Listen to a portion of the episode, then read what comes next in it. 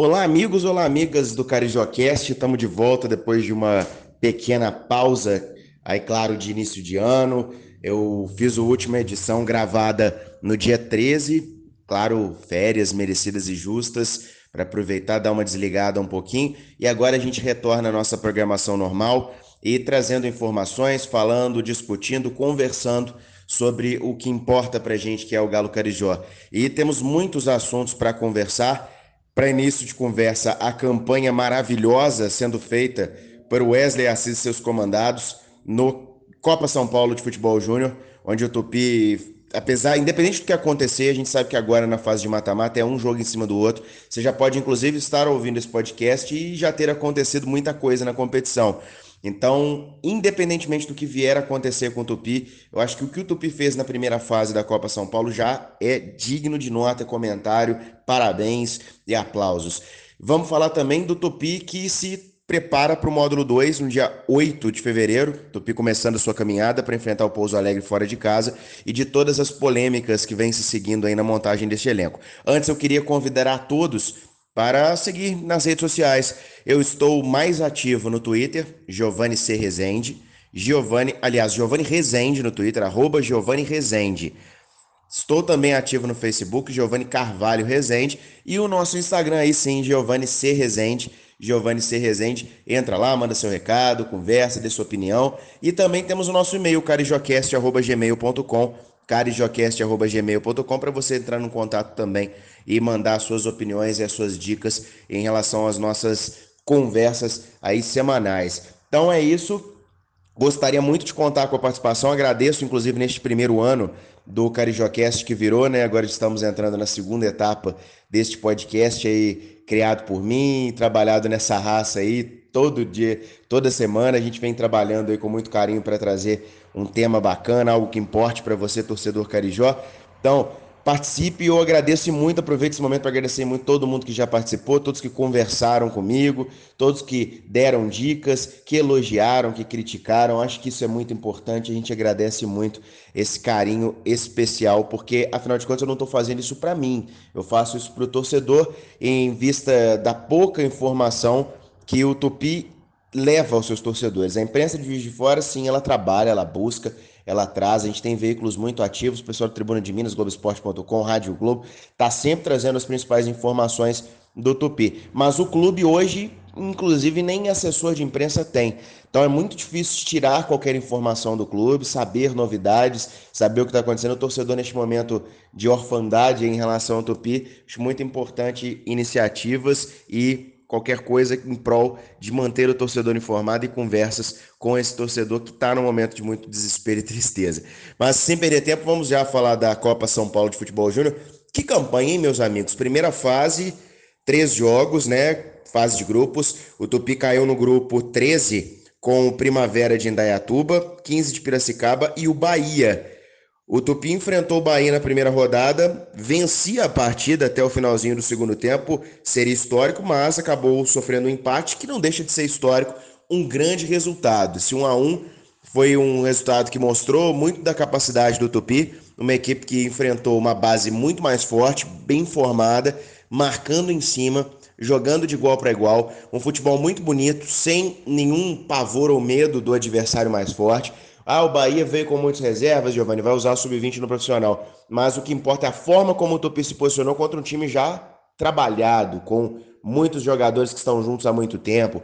Lembrando que o Tupi é um projeto recente, é um projeto de no mínimo dois anos. Então, é, é algo a se destacar e se detalhar. Já esse jogo deixou muitas expectativas positivas ao torcedor.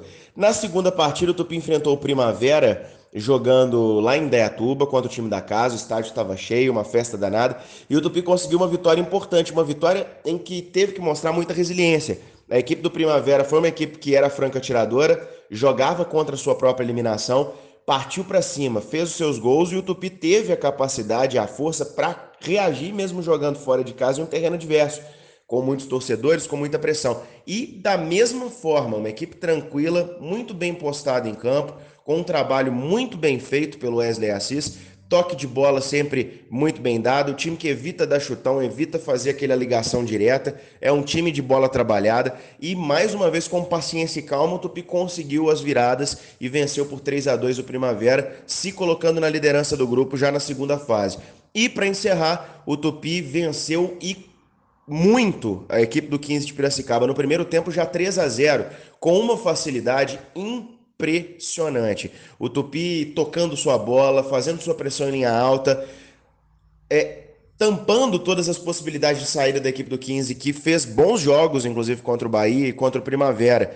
Então o Tupi teve seu mérito, um mérito absurdo na sua ofensividade, conseguiu ser senhor da partida, e mesmo quando o 15 diminuiu, fez o 3 a 1 na, no início da segunda etapa, o Tupi ainda foi senhor do jogo. Em momento algum, mesmo com alguns sustos, o Tupi mostrou que poderia sofrer alguma virada. O Tupi foi senhor da partida a todo momento, teve o controle do jogo dentro de campo e conseguiu levar o jogo à fase final. É importante destacar também que não dá para é, 100% lá em cima, pressão é um campeonato de tiro curto e com jogos muito espaçados. O Galo Carijó já volta a jogar logo em seguida, menos de dois dias depois. Então, é, é, é, muito em cima. Eu não sei quando você vai estar ouvindo esse podcast, já pode ter acontecido de tudo, mas você sempre jogos em cima. Passou de uma fase, vai pegar outro muito em cima, depois já pega outro muito em cima.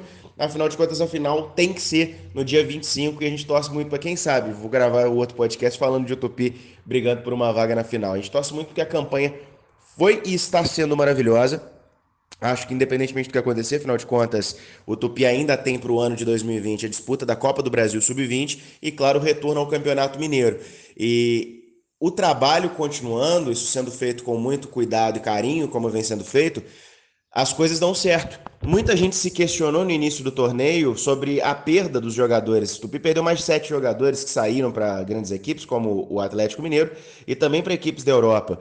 E muita gente falava, ah, o Tupi não deve repetir o mesmo desempenho no Copa São Paulo, afinal de contas, é, perdeu quase grande parte do elenco titular, vai ter que remontar, vai ter que buscar novos atletas. E mesmo assim, com novos atletas, buscando novos jogadores, fazendo peneira, tendo que treinar tudo de novo em até em menos tempo, o Tupi faz uma grande campanha e conseguiu mostrar para muita gente que o trabalho e a sequência são a chave de um bom resultado. E o Wesley Assis tem grandes méritos nisso pelo grande trabalho que vem desempenhando desde a Copa Alterosa em 2018, o belíssimo ano feito em 2019 e agora este início maravilhoso de 2020, tenho certeza vai ter continuidade nas outras competições ao longo do ano. E agora é saber desses jogadores que se destacaram, quais, quais deles vão ser aproveitados né, pelo Campeonato Mineiro do Módulo 2 Afinal de contas, vai ser difícil um aproveitamento gigantesco dessa equipe por conta das outras competições.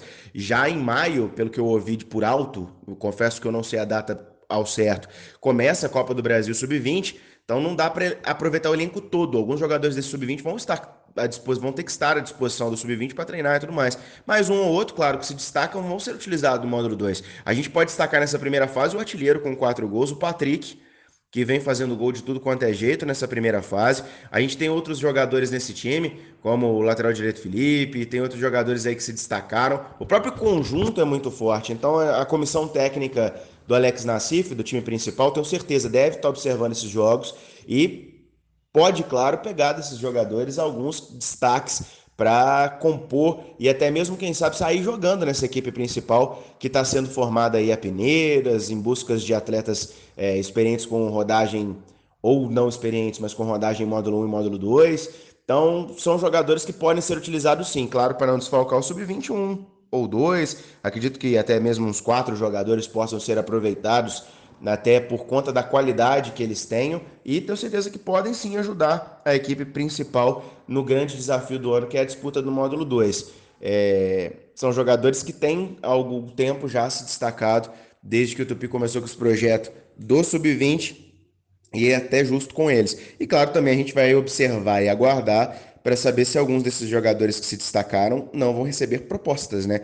E aí eu acho que fica a principal dúvida do torcedor carijó em relação a esse tipo de coisa. O Tupi recebeu proposta por esses jogadores. Como é que fica a questão financeira em relação a isso? Eu tive uma conversa com o André Luiz, acho que a maioria da imprensa também chegou a conversar com ele, logo após o término do Campeonato Mineiro. E o que o André Luiz disse é, é o seguinte, sem informação, viu gente, não é opinião não. Os jogadores têm vínculo com o Tupi. Logo, se receberem propostas, o Tupi vai receber dinheiro. A gente não sabe os termos deste vínculo, quanto o André Luiz vai ter direito em relação ao passo desses atletas, é, quanto o Tupi vai ter direito, mas a questão é, até para o torcedor ficar um pouco mais tranquilo, isso acontece em vários clubes pelo Brasil.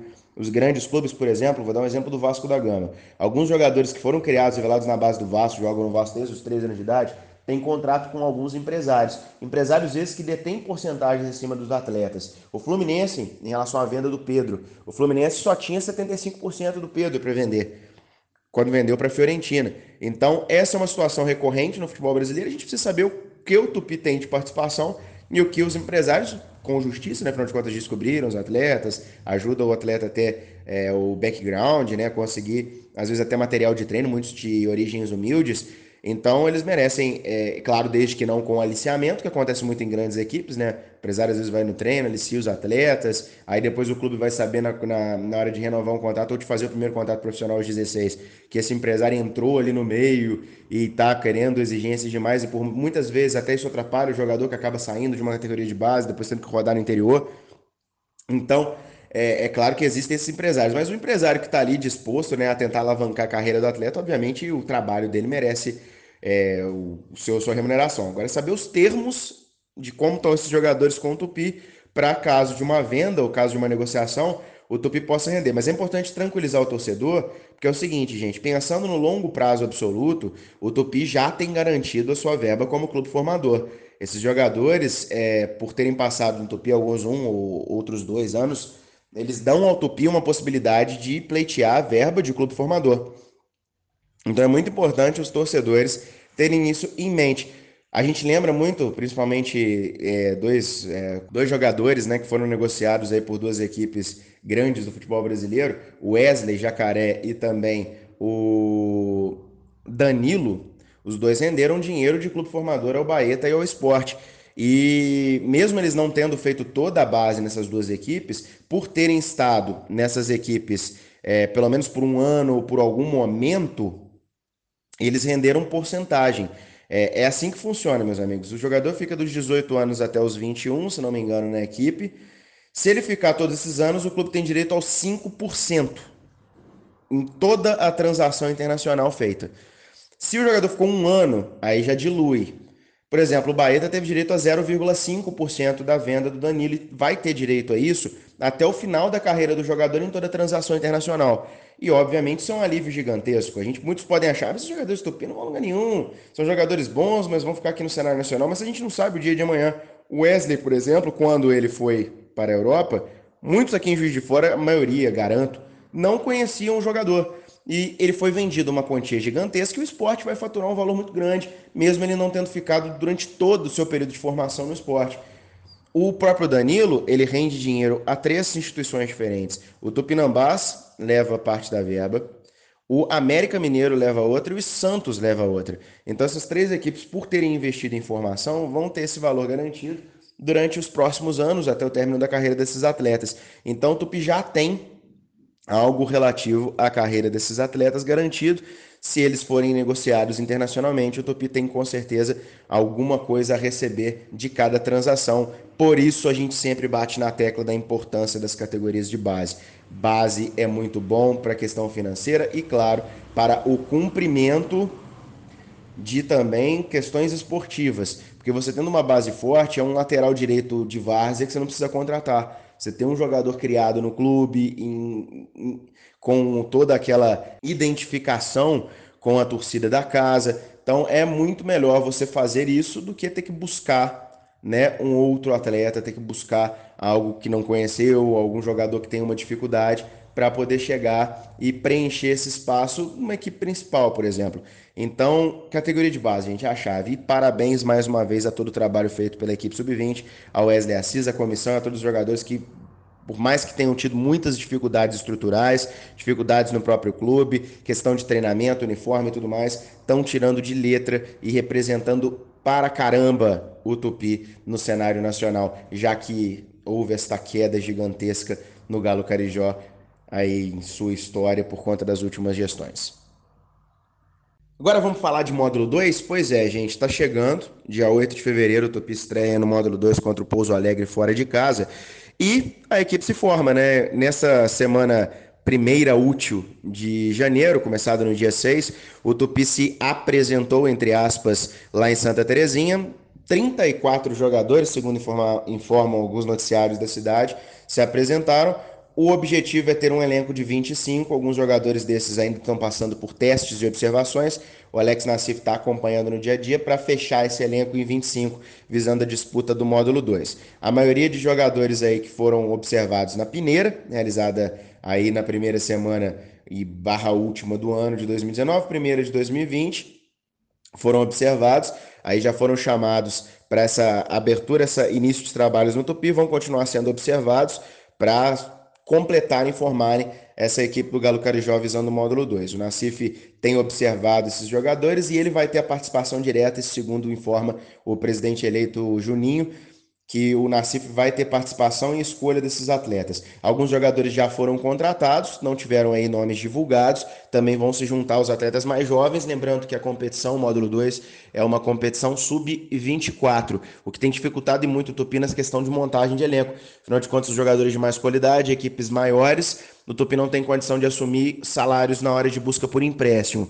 E os jogadores mais jovens é, têm oportunidades em outros clubes e os que vêm tentar, principalmente a sorte na peneira, são jogadores que não têm experiência em competição, alguns não têm experiência profissional. Obviamente, isso complica pensando num torneio que é um torneio cascudo, muito difícil e complicado, que é o módulo 2. Então, o Tupi tem dado prioridade a jogadores com experiência, jovens, mas que já tenham jogado o módulo 1 ou módulo 2 para a composição desse elenco, e isso vai ser muito bem observado, acredito eu, pela comissão técnica Carijó que se montou aí para a disputa deste módulo 2. Aí tivemos já algumas polêmicas e acho que a minha opinião vai em cima dela. A primeira, vou guardar a mais especial para o final, a primeira polêmica em relação à contratação já confirmada do jogador Robson, 45 anos.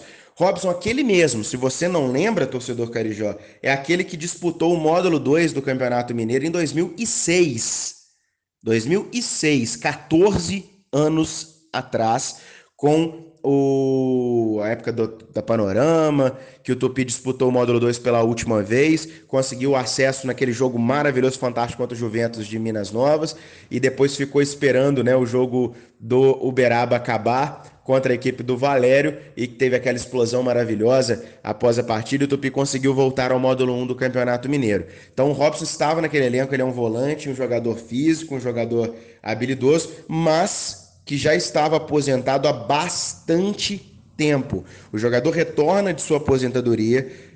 A gente não sabe em quais condições. Aparentemente, pelo que eu tenho visto do Robson, imagens, ele pessoalmente está em forma, mas é um jogador que estava parado de uma exigência física há bastante tempo. O quanto ele pode agregar nesse time dentro de campo, eu não sei. Fora, eu tenho certeza que vai agregar. É um jogador que tem experiência, que tem rodagem, que viveu esses momentos com o Tupi, enfrentou os gramados estádios que o Tupi vai enfrentar mas sinceramente eu não sei o que ele pode me agregar dentro de campo. É, vai ter que me mostrar, espero que queime minha língua, mas é um jogador de idade muito avançada e com muito tempo parado. Vamos ver como é que está o lastro físico dele, como é que está essa questão né, de resistência. Se ele tiver uma lesão que a gente torce para que não, o que, que pode acontecer com esse jogador? O prazo de recuperação e o corpo dele recupera-se de maneira mais lenta.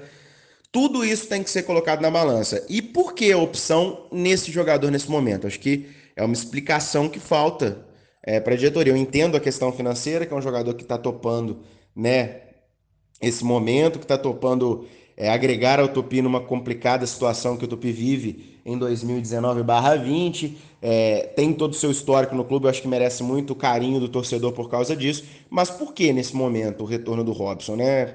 Será que tem alguma coisa aí é, por trás? Não sei, eu não quero fazer nenhuma acusação, não sei de outra informação, mas por que logo esse retorno? Acho que a diretoria precisa explicar melhor essa situação para o torcedor, né? Mas eu elogio por estar aí se dispondo, né? Porque o jogador ele tem o direito de se dispor. A diretoria que não pode errar. O jogador a gente sempre fala isso, eu falei muito isso em relação a, aos rebaixamentos do Tupi. O jogador ele é o menos culpado na situação, porque quem contrata o jogador, quem faz a avaliação da necessidade do atleta, é o clube.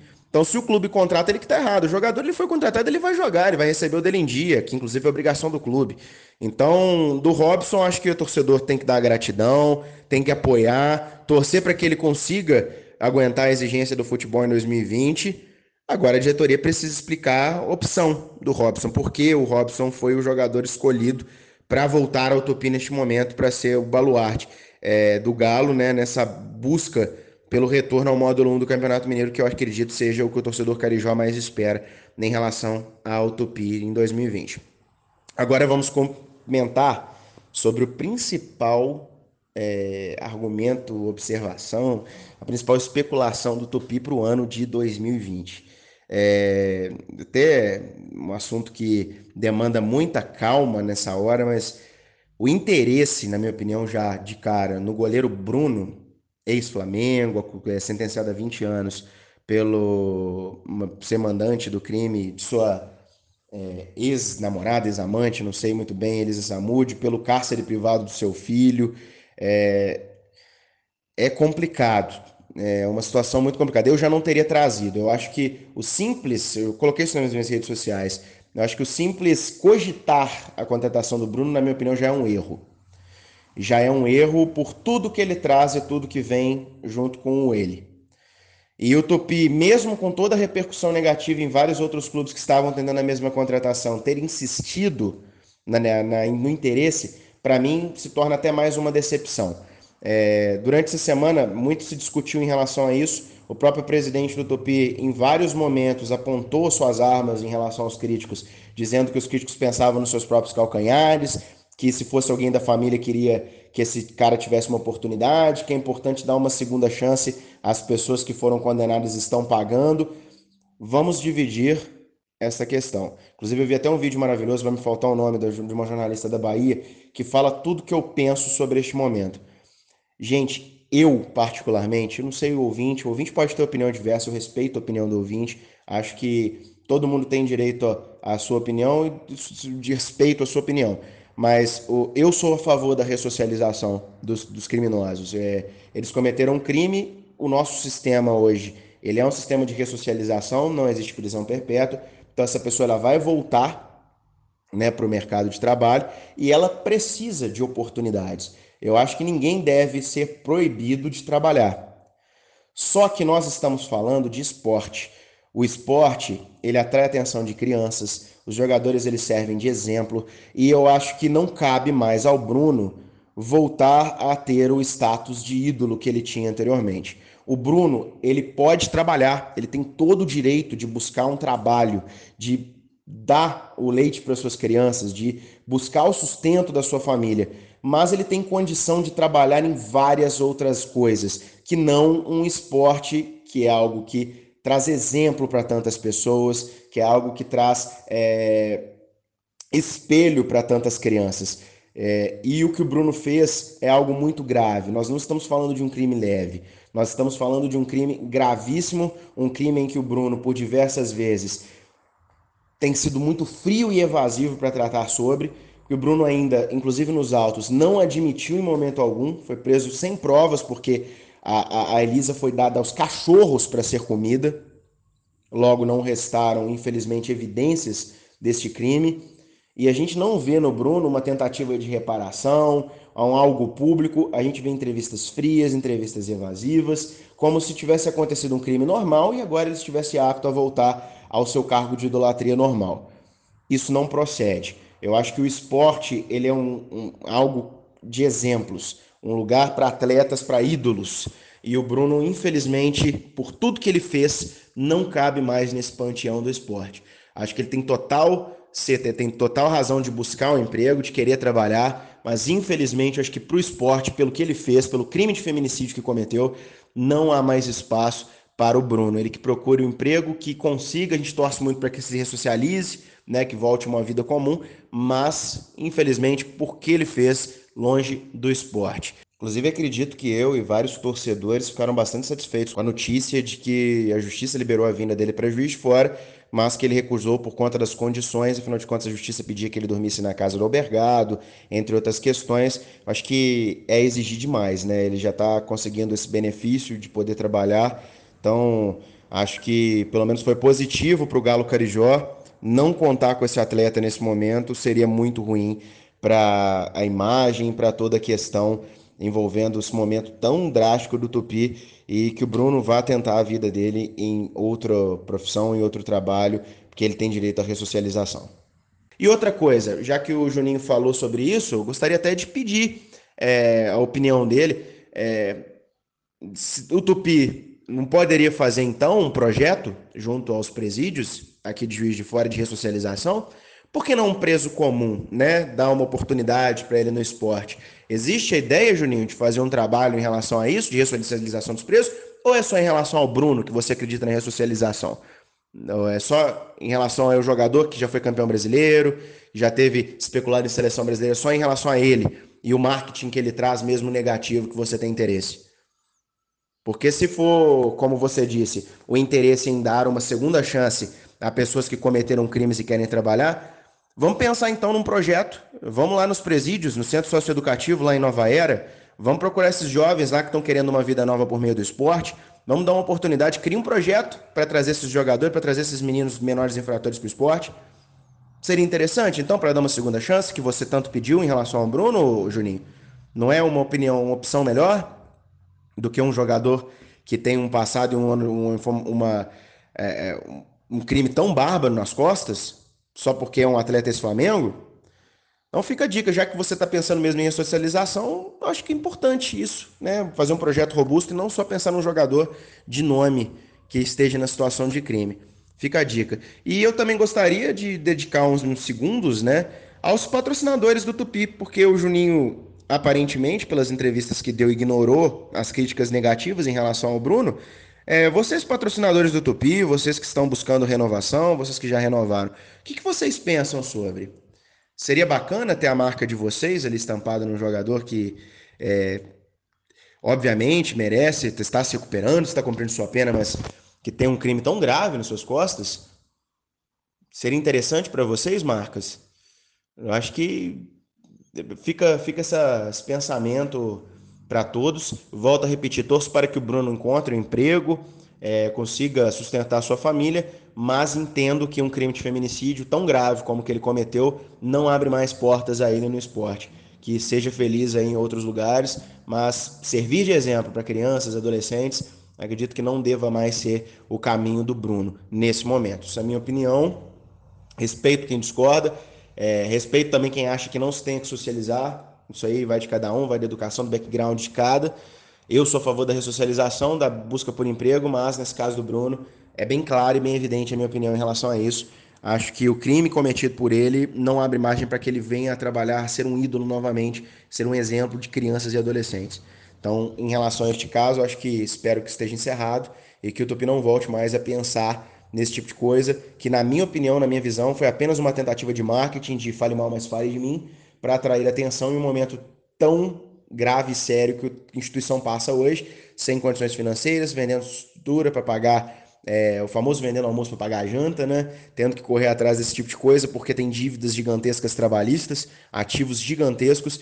Então, eu acredito que foi apenas uma tentativa aí desesperada de marketing. Espero que isso não se repita e que se escute novamente a voz das ruas né? Porque mais uma vez o Tupi caminha, a gente está numa nova gestão, mas parece que tivemos uma continuação da gestão anterior, em que não se ouvia absolutamente ninguém em torno. Imprensa, torcedores, se ignorava. Vivia isso no mundo do tupistão, já que está na moda do Irã, no tupistão, né? Que o que se o que se fala lá dentro desse país aí fundamentalista é o que se decidiu e não importa a opinião de fora. Então espero que o Tupi como instituição de juiz de fora, uma instituição centenária e uma instituição respeitável que ela comece a ouvir mais as vozes dos outros de fora, das autoridades, dos jornalistas, dos torcedores, que é importante para a construção histórica. E claro, a gente agora fica no aguardo né, desta formação de elenco.